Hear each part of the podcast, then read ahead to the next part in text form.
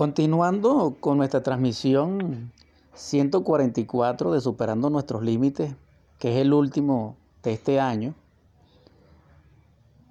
de este año convencional que llevamos, pues, quiero compartir tres inquietudes y espero que el tiempo me alcance. Vamos a hacer lo posible. El primero de ellos es mm, con respecto a la epístola de Juan, perdón, el Evangelio de Juan, en el capítulo 15.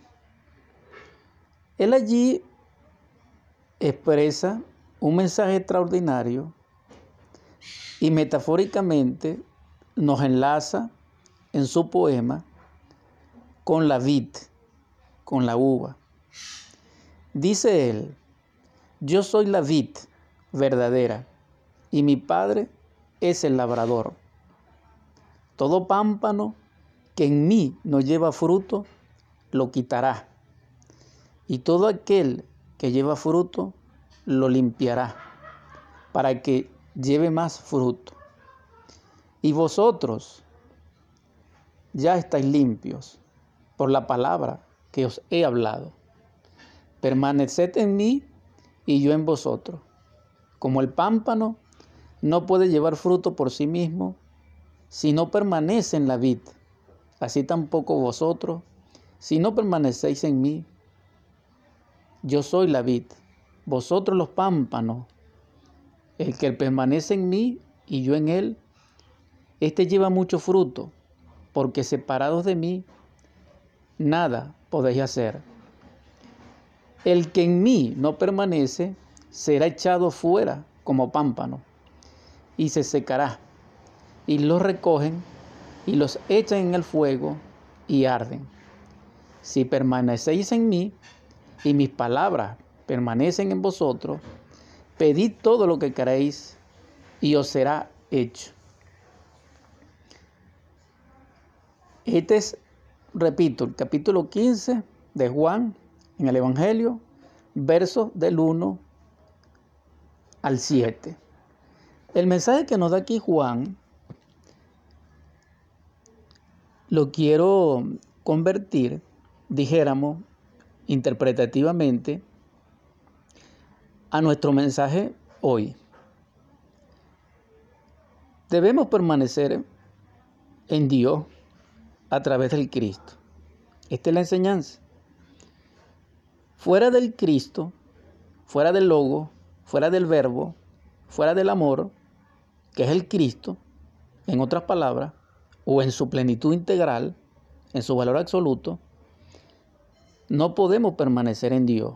Entonces allí la vida se perdería, el alma se perdería. Entonces el propósito de la vida es que la vida permanezca y no se pierda. Cada uno de nosotros, cada persona con su cuerpo, con su corazón que palpita, en cada planeta que pueda estar habitado, tiene el mismo propósito. Y ese propósito es cristalizar el alma, cristalizar la vida, para que permanezcamos como pámpano en la vid. Y tenemos un labrador. Y ese labrador es nuestro Padre. Eso significa que nosotros nada somos. Nosotros consideramos que somos por el yo, por el ego, por el mí mismo, por el sí mismo, por los agregados psicológicos, por el anticristo que mora en nosotros profundamente. Llamémosle subconsciente, llamémosle inconsciente, llamémosle infraconsciente. Pero en toda mm, esa barbaridad de tiniebla, no somos cristianos. Cristiano es el que desintegra esas tinieblas con la luz de su amor, de su Cristo íntimo, y en esa batalla cristaliza su alma. Y al cristalizar el alma, salva la vida. Y esto ya es extraordinario porque al cristalizar el alma y salvar la vida, salva el alma, es decir, permanece como pámpano en la vid y será limpiado y mantenido y cultivado por el labrador. Repito, la gran significación y el gran mensaje es que nosotros nada somos, ni siquiera somos pámpanos. Tenemos la posibilidad, sí, pero para, para llegar a ser vid necesitamos una transformación. Pero, la, pero ser vid no es la meta, no, porque nos quedaría, ¿para qué es la vid? Y la vid es el fruto o la uva que va a ser transformada en alimento, en nutrimiento para nuestros cuerpos y también va a ser transmutada en vino. Y en esa excelencia, en ese nivel, el vino está simbolizado en el Evangelio por uno de los elementos que producen la transustanciación. Y esto no es una alegoría y esto no es un aspecto convencional retórico o literal solamente, sino que implica una realidad potencial extraordinaria en forma dinámica real que dentro de nosotros atómicamente produce cambios hacia la luz, hacia la iluminación, hacia lo que se conoce como la budeidad o la exaltación mística de los santos o la perfección en el Señor. Entonces, el Cristo en este nivel nos ayuda atómicamente, porque Él desde todo ángulo, desde todo nivel puede auxiliarnos si esa sea su voluntad y si nosotros hacemos el trabajo respectivo o la cooperación respectiva. Entonces repito una vez más, por enésima vez, con el propósito de orientación colectiva, de que nada somos. Quien comprenda esta palabra, nada somos, tendrá el nivel necesario, psicológicamente hablando, para lograr transformarse, para comenzar su trabajo de transformación, porque Cristo está, y así fue manifiesto por el quinto ángel del Apocalipsis, el arcángel Samael, de que hay un obstáculo para la perfección, hay un obstáculo para el despertar de la conciencia, hay un obstáculo para la cristificación en un principio. Y ese obstáculo, en el principio, en el comienzo, hay que vencerlo. Pero lo vence es quien tiene humildad, quien es sencillo, quien comprende que nada es.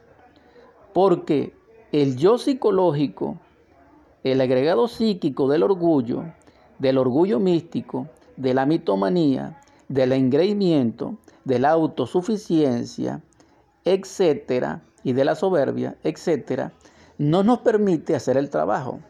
Es decir, quien tenga estos agregados psicológicos muy fuertes, es imposible que comprenda las enseñanzas crísticas.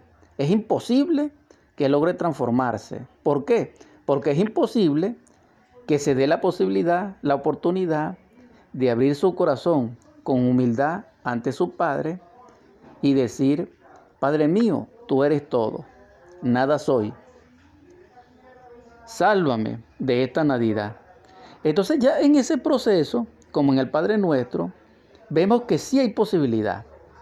Es necesario comprender ese punto psicológico. Vencido ese aspecto psicológico, tendremos la posibilidad de ser pámpano, tenemos la posibilidad de ser la vid, tenemos la posibilidad de ser la uva, tenemos la posibilidad de ser el fruto, de ser el nutrimiento de los humanos y de ser el vino y posteriormente ser transustanciado en esa energía cósmica extraordinaria y crítica de la perfección y ser partícipe de la luz de allí donde la luz se encuentra.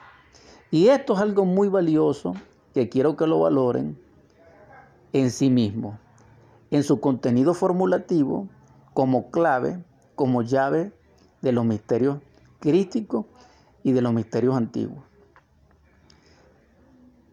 Ya comprendemos que nada somos porque sobre nosotros hay realidades superiores. Sobre nosotros está nuestra madre, nuestro padre, porque nosotros devenimos de ellos. Pero sobre nuestros padres y nuestras madres, no solamente están nuestros ancestros, sino que están el padre madre interno, que es el Yod interno, no el Yod histórico, no, sino el Jehová interior, es decir, el divino Elohim dentro de nosotros. Esto también es necesario comprenderlo, que existen niveles mayores sobre nosotros y esos niveles mayores rigen nuestra vida. Nosotros lo ignoremos o no lo ignoremos, estemos de acuerdo o no estemos de acuerdo. Repito, sobre nosotros hay realidades inmensas. Debemos ser humildes y elevar nuestro nivel de ser a través del trabajo crístico, que precisamente ese es el objetivo de los misterios arcaicos y ese es el objetivo del Evangelio, que el pecador se arrepienta para que sea salvo y para que se manifieste a través del Cristo Salvador en el Padre, le obedezca a Él, logre la liberación viva el drama cósmico, trascienda su imperfección, se purifique, sea muerto y resucitado y que ascienda a la morada de su Padre. Entonces, esas metas son la gran obra. Pero comenzamos es comprendiendo que nada somos, que solamente somos es una posibilidad a lo real pero que hay que lograr esa realidad dentro de nosotros experimentándola. Y en la medida que la experimentamos, vamos cristalizando esa realidad dentro de nosotros. Y en la medida que la vamos cristalizando, vamos configurando, creando, realizando el alma dentro de nosotros y a la vez construyéndonos el templo vivo interior que es no solamente la Jerusalén celestial interna, sino que también es el traje de boda del alma. Entonces ya allí sí seremos humanos, ya en ese nivel sí somos eh, principios crísticos. Continuamos mm, transmitiendo nuestra edición 144 de Superando nuestros Límites en su segundo segmento. Quiero terminar aquí el primer mensaje de esta mañana que podemos compartir. Y es esa metáfora extraordinaria de ese capítulo 15 de Juan, donde concluyendo, Él nos exhorta a que no solamente seamos el pámpano de la vid, sino que seamos la vid misma. Es más, podemos llegar al labrador, pero para ello necesitamos pasar por la transustanciación. Para llegar al labrador, el labrador debe comer esa vid. Por eso existe la Santa Unción, la Santa Eucaristía, esa última cena donde el Cristo parte el pan y reparte el vino y se pronuncia por la paz, nos aporta la paz que es el mayor bien que otorga el cielo a los hombres. Y esto es algo maravilloso, porque la clave está en la transustanciación, es decir, en la transmutación, es decir, en la transformación. Cada instante es transformativo en el universo y la vida tiene como núcleo el movimiento dinámico de la energía viviente, que es una exhalación de Dios y que también es su inspiración. Entonces, en el aliento de Dios, que es dinámico, que es movilidad absoluta, que es dinamismo absoluto, no hay quietud, no hay reposo. Aunque relativamente lo hay, pero en él no. Y esto es algo extraordinario. ¿Por qué? Porque nos está dando la clave de la transustanciación, de la transmutación. Entonces, quien quiera ser labrador, debe ser consumido por el labrador pero para, poder ser parte de Él. Y así está simbolizado la transustanciación eucarística, que parte de la sangre de nuestro Señor, simbolizado por la vid en el vino, y parte de su carne, transustanciado en sí por su cuerpo, al ser consumido por nosotros en un acto de liturgia sagrada, eucarístico, de conciencia plena, resplandece la luz y es transmitida de allí donde ella se encuentra por la divina dinastía solar y su respectiva inteligencia directrices a nuestros cuerpos físicos, para que atómicamente nuestro Cristo interno, en sustancia, penetre en nosotros y realice la obra dentro de nosotros. Y entonces nosotros en ese caso seríamos el pesebre. Nosotros en ese caso seríamos la aldea de Belén. Nosotros en ese caso seríamos la gran Babilonia, donde Él tendría que desarrollarse con enemigos en todas partes. Entonces nuestros agregados psicológicos en ese caso serían los enemigos de nuestro Cristo interno. Entonces la transustanciación, este capítulo maravilloso que hemos compartido con ustedes, encierra esa clave, ese misterio, ese arcano. Entonces, así como el labrador se nutre del fruto de la vid a través del vino, así también el Cristo nos aporta en sustancia, atómicamente, la inteligencia directriz que requerimos para darnos el impulso interior para lograr trabajar sobre sí mismo y enfrentar a las tinieblas. Es un trabajo extraordinario que quería compartir con ustedes, pero no es posible si no cooperamos. Esto es muy importante. Haciendo una conversión de cultura, cuando expresé de que nada somos y de que existe siempre niveles mayores que nosotros, vamos a plantearlo a nivel de la ciencia pura. Ciertamente siempre se ha dicho que nosotros somos el microcosmo del macrocosmo, pero sin embargo existen siete cosmos. Y mm, nosotros seríamos el sexto cosmo. Es decir, el microcosmo es el sexto cosmo. Es decir, el sexto orden de vida. Pero tenemos sobre nosotros, a nivel superior, en escala jerárquica, cinco órdenes de mundos superiores o cinco cosmos superiores. Y tenemos uno inferior. Es decir, nosotros estamos sobre el abismo, sobre la Vichy, sobre el Seol, sobre el Hade. Nuestros pies están en la parte superficial de él. Estamos a la luz del sol, pero bajo nosotros está es el abismo. Pero hay algo incongruente, que nosotros somos víctimas del vicio y víctimas de los agregados psíquicos que están personificados simbólicamente y a nivel metafórico y en forma, dijéramos, real en otras dimensiones como demonios.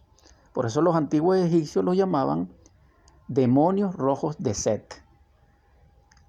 Para ellos ese es el ego, para ellos son los defectos, para ellos es la mente, para ellos el intelecto. Imagínense ustedes el estado en que nosotros estamos, que adoramos estos personajes de las tinieblas dentro de nosotros, claro está. El anticristo está simbolizado por la sumatoria global de todos esos agregados nuestros y el anticristo, si puede existir a nivel histórico, estaría simbolizado por la sumatoria de todos los yoes colectivos de cada una de las personas que los habitan o de cada uno de los seres que tengan agregados psicológicos. Y esto es nefasto realmente, muy nefasto, pues estamos en los tiempos del fin es decir, en los tiempos del anticristo. Y en el nombre del Cristo y de nuestro Padre, y en su bendición y su gracia, que seamos protegidos. En todo caso, si somos un microcosmo y tenemos cinco órdenes de mundo superior, debemos ser reflexivos. Porque ¿dónde está el orgullo? ¿Para qué el orgullo?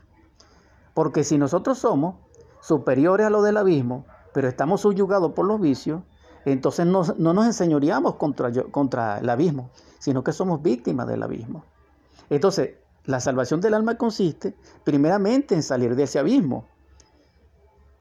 ¿Por qué? Porque si no, viene la muerte segunda, que va a ser el segundo mensaje.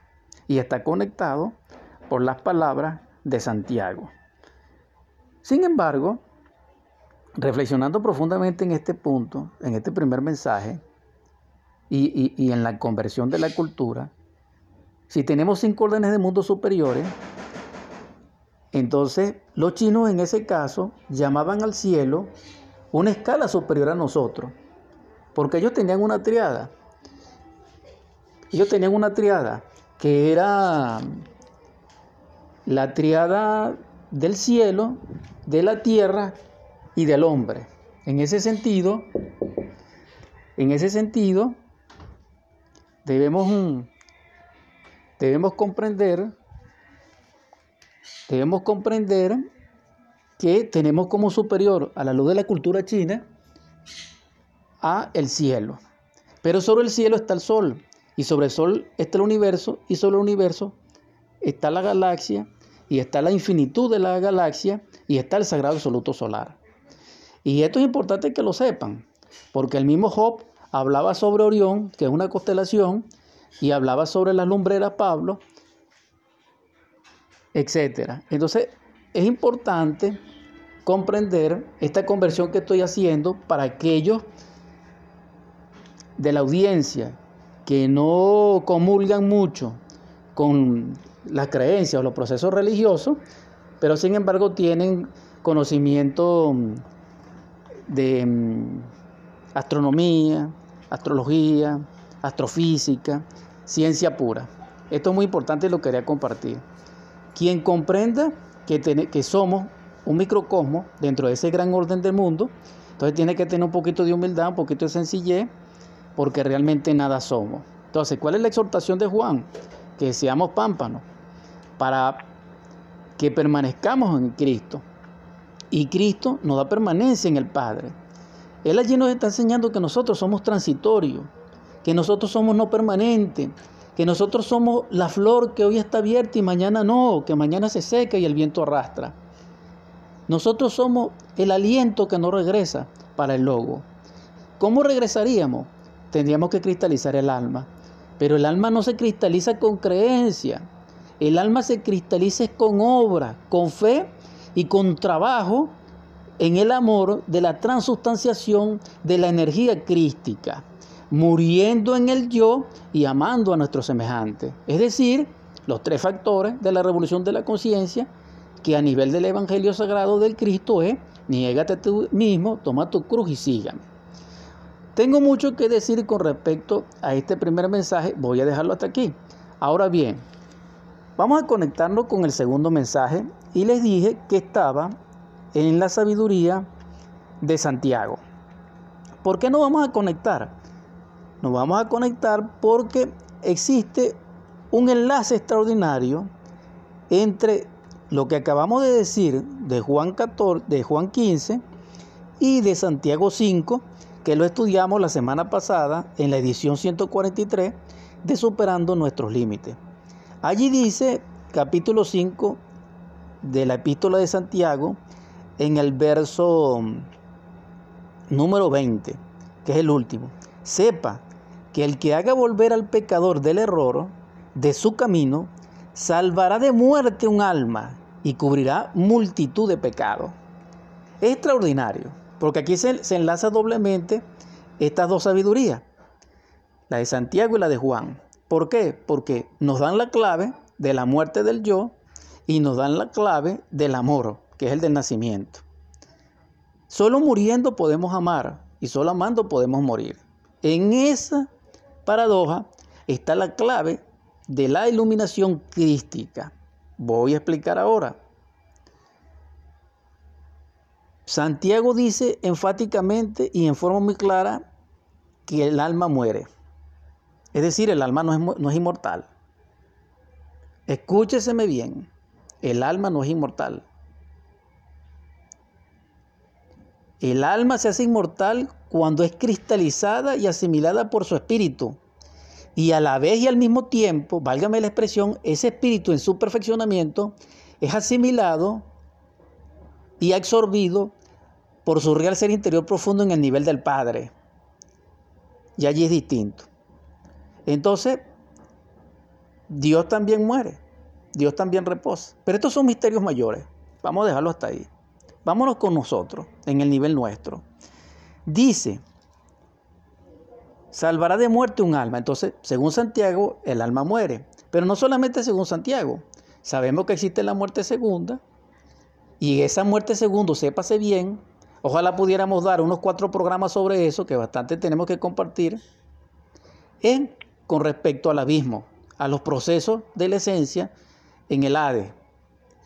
A eso que la gente le teme tanto, pero no es capaz de trabajar sobre sí mismo, y esa será nuestra morada si no logramos arrepentirnos es decir, si no, si no eliminamos el yo, arrepentirse no es suficiente, es el primer paso. Pero si no eliminamos el yo, entonces nuestra morada será el abismo. ¿Por qué?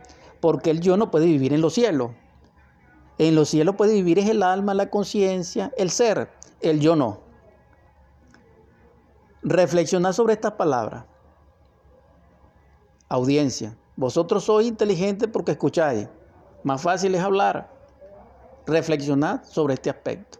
Entonces, si el alma se pierde, palabras sabias del Cristo cuando Él dice, en paciencia poseeré vuestras almas. Él allí también nos está diciendo que el alma no la poseemos ni la tenemos, ni ella tampoco a nosotros. ¿Por qué? Porque necesitamos crearla dentro de nosotros. Pero sinceramente, las religiones no enseñan cómo, las órdenes tampoco. La ciencia pura sí, pero a la gente no le gusta la ciencia pura. Entonces reflexionad podéis cristalizar el alma, poder ser salvo, pero tenéis que morir en sí mismo. Debéis sacrificaros por vuestros hermanos y debéis transmutar las energías crísticas dentro de vosotros. Esa sería la vía. Entonces, las palabras de Santiago aquí son maravillosas, porque no solamente nos conecta con Juan a través de la muerte, sino a través del amor. Pero hay algo interesante. Los antiguos griegos simbolizaban estos dos, estas dos metáforas o estas dos significaciones en uno solo. Ellos hablaban de eros y de antieros.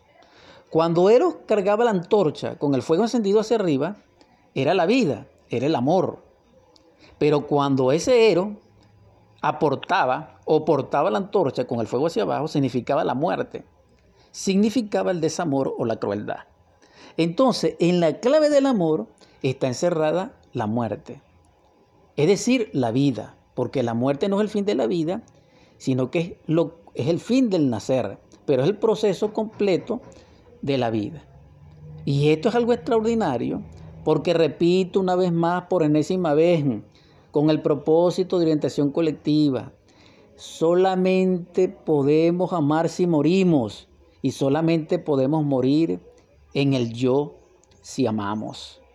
Cuando estamos hablando de muerte, en este caso estamos hablando del yo, no de, no de, crímenes ni de nada de eso, no, estamos hablando de la muerte del yo, del error dentro de nosotros para lograr la perfección. Entonces es maravilloso que que a través del amor nosotros permanezcamos en Cristo, porque Él lo dice, Él lo dice claramente en ese mismo capítulo 15, si os amarais unos a otros, estáis conmigo y con mi Padre. Palabras más, palabras menos. Lo pueden estudiar ustedes y en varios versos de la Biblia está escrito. Entonces, en el amor está la salvación. Y la salvación es la vida. Es la vida real íntegramente que fluye desde su origen, desde allí donde ella se encuentra, que es la luz. Entonces, quien vive, en la luz vive. Pero quien está en, en autoengaño, en ilusión, en mentira, en sueño, no vive, sino que existe, sino que será destruido en el abismo y será que no permanecerá como el pámpano. Y esto es necesario un poquitico de intuición por parte de ustedes para que lo puedan comprender, porque estoy haciendo el esfuerzo mayor para explicarlo. Y esto es extraordinario. Si continuamos con esta palabra de Santiago maravillosa, la clave la da él cuando dice, sepa que el que haga volver al pecador del error de su camino, salvará de muerte un alma y cubrirá multitud de pecados. Entonces vemos que Santiago está hablando de que el alma se pierde por los pecados, es decir, por los errores. Y nosotros sabemos que los pecados y los errores provienen del yo, provienen del ego, provienen de los agregados psíquicos inhumanos que en nuestro interior cargamos como nos los enseñó, repito, el quinto ángel del Apocalipsis, Samael, el arcángel Samael, que fue el, el jinete del Apocalipsis que develó la gnosis crística o el cristianismo primitivo gnóstico. Entonces, esto es necesario que la sepa la humanidad. ¿Por qué negarle eso a la humanidad? Ahora bien, aquellos que sean capaces de comprender este mensaje son los llamados a ser las águilas rebeldes de los cielos que hablaba Isaías. Porque también Isaías escribió, en aquellos tiempos muchos despertarán para deshonra y unos para gloria, y unos para condenación perpetua y unos para brillo eterno. Más o menos, palabra más, palabra menos, donde termina Isaías.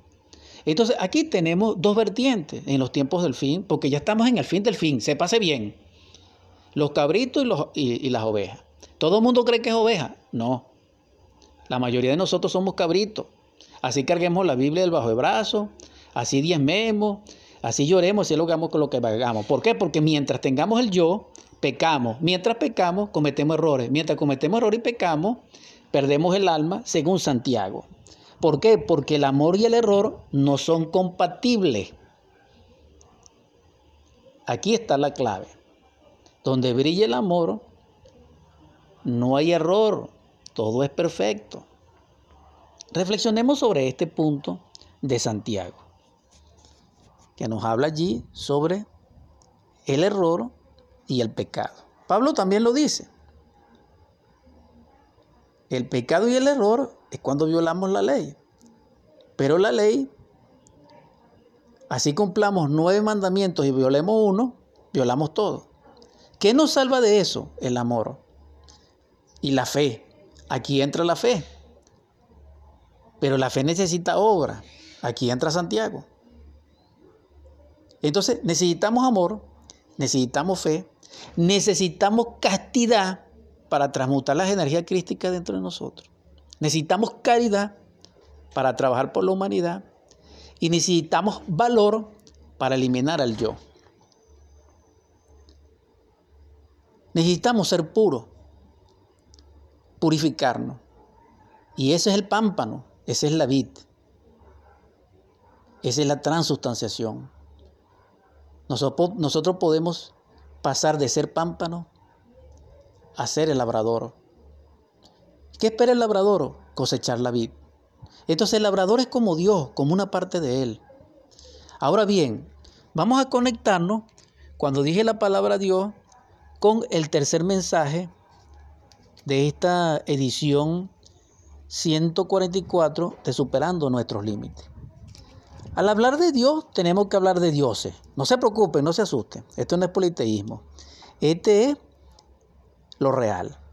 Dios dice en el Salmo 82, eh, permítame un instante que lo estoy buscando aquí, en el, Salmo, en el Salmo 82, Él dice, Dios está en medio de los dioses y en medio de los dioses juzga. Esto lo estoy diciendo en memoria, pero ya lo conseguí aquí. Salmo 82, Salmo de Asaf, verso 1. Dios está en la reunión de los dioses en medio de los dioses juzga. Y esto es algo está, es maravilloso porque está enlazado con el Salmo 136, que es el Salmo maravilloso de la misericordia, y dice así el primer verso, alabad a Jehová, porque Él es bueno, porque para siempre es su misericordia. Alabad al Dios de los dioses, porque para siempre es su misericordia. Es decir, el verso 2 del Salmo 136 confirma el Salmo 82, verso 1, donde está escrito, Dios es Dios. ¿Por qué? Porque Dios es el divino Elohim. Y el divino Elohim es macho, hembra, o varón y varona, pero pluralizado. Por eso Dios tiene un aspecto femenino y tiene un aspecto masculino y tiene un aspecto integrador. En ese caso, haciendo una conversión de cultura, los chinos lo llaman Tao y que contiene tres principios. El Tao en sí mismo, que es la unión del yin y del yang. Entonces vemos varón, varona y la unión de ambos. Entonces esto es algo maravilloso lo que dice el Salmo 82 y lo que dice el Salmo 136. Ahora bien, también está escrito Dios es hoy, que lo dijo el Cristo en una de, sus expresiones manifiestas cuando estaba en, la, las calzadas de Jerusalén, pero no tengo tiempo para buscarlo en estos momentos. Lo que sí recuerdo es que eso está escrito así. Él dice, Dios es hoy. Ah, pero en ese sentido es nuestro Padre, porque nosotros no somos nada. Y si somos, seríamos la sombra pecadora de nuestro Padre. Si nosotros algo somos, seríamos, como dice el mismo quinto ángel del Apocalipsis, un vil gusano del lodo de la tierra. Claro, esto no les va a gustar al que tenga amor propio. Pero nosotros empezamos, tenemos que hacer escarnio de nosotros. Porque si nosotros somos hijos de Dios y adoramos la gran bestia dentro de nosotros, entonces ¿de qué Dios estamos hablando? Porque Dios espera adoración. La expresión mayor para Dios es adorarle. Pero adorarle no como culto, sino adorarle en el sentido de, de, asimilarle a nuestra naturaleza. Pero esa entrega absoluta del amor se logra es a través de la muerte psicológica. Y esto es algo trascendental y esto es algo superior. Dentro de estos tres mensajes de esta mañana, tenemos una ampliación mayor de contenido de lo que se les ha explicado a ustedes metafóricamente hablando. Vosotros sois una posibilidad son la crisálida de una futura mariposa. Son la posibilidad a un verdaderamente humano, a un hombre verdadero.